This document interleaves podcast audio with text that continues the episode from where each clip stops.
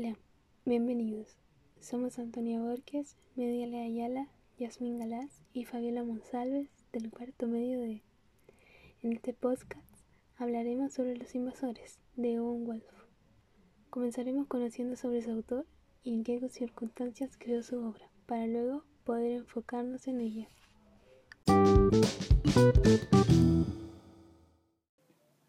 Iwan Wolf nació en 1926 en Santiago de Chile. Sus inicios en la literatura fueron tempranos y gracias a esto a los 16 años escribió su primera novela titulada El ocaso. Estudió teatro en la Universidad Católica y años después se incorporó como profesor titular de dramaturgia en la Escuela de Teatro que esta misma poseía. A lo largo de su vida recibió múltiples premios el último en 2013 siendo distinguido con un Premio Nacional de Arte de la Representación y Audiovisuales de Chile. Wolf vivió sus últimos años en el sur de Santiago y falleció a sus 90 años en el 2016. Su obra dramática se estrenó en 1963, ambientada en el tiempo previo al gobierno de la Unidad Popular de Salvador Allende y puede considerarse una representación que visibiliza las diferencias ideológicas de la década de los 60 en el país. Es por esto que el mismo autor confirmó que sus intenciones por querer cambiar la ideología del país dieron inicio a pensamientos y problemáticas que están integrados en su obra.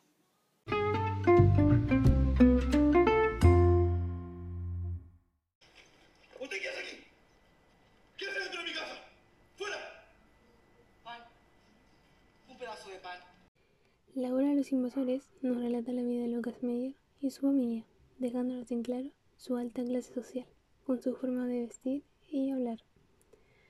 Una noche, rompiendo su ventana, alguien invade su casa. Se llama a sí mismo China, un hombre en situación de calle, o como dicen los Meyer, un harapiento. Este comienza solo pidiéndole un pedazo de pan y luego un lugar donde dormir.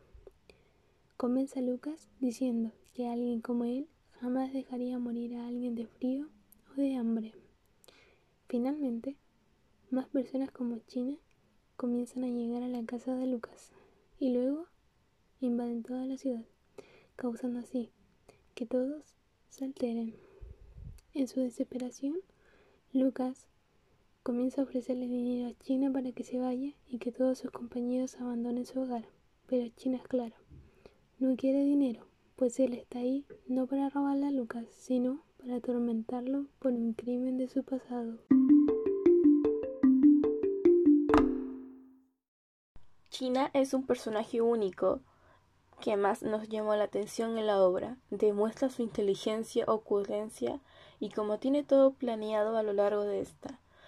Pertenece a una clase social baja, evidenciando esto con su forma de vestir y con lo que expresa al decir solo un pedazo de pan, por favor.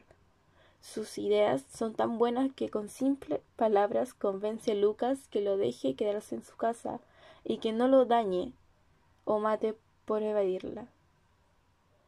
Incluso de que una de sus compañeras también se pueda quedar.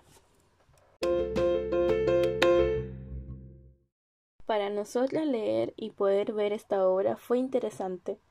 Retrata una vida demasiado marcada por las clases sociales, incluso separando la alta y baja por un río.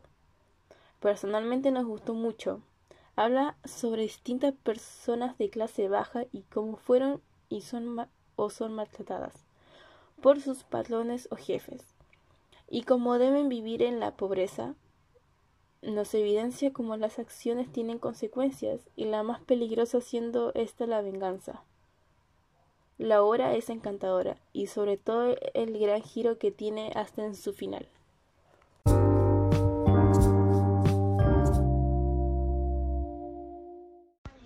Lo último que nos queda por hablar aquí es sobre este mismo podcast. Sintetizar todo lo que leímos, comprendimos y sobre todo lo que queremos expresar no es fácil pero nos agrada la idea de poder invitar de una manera distinta a leer esta obra, pues es una idea renovadora, creativa.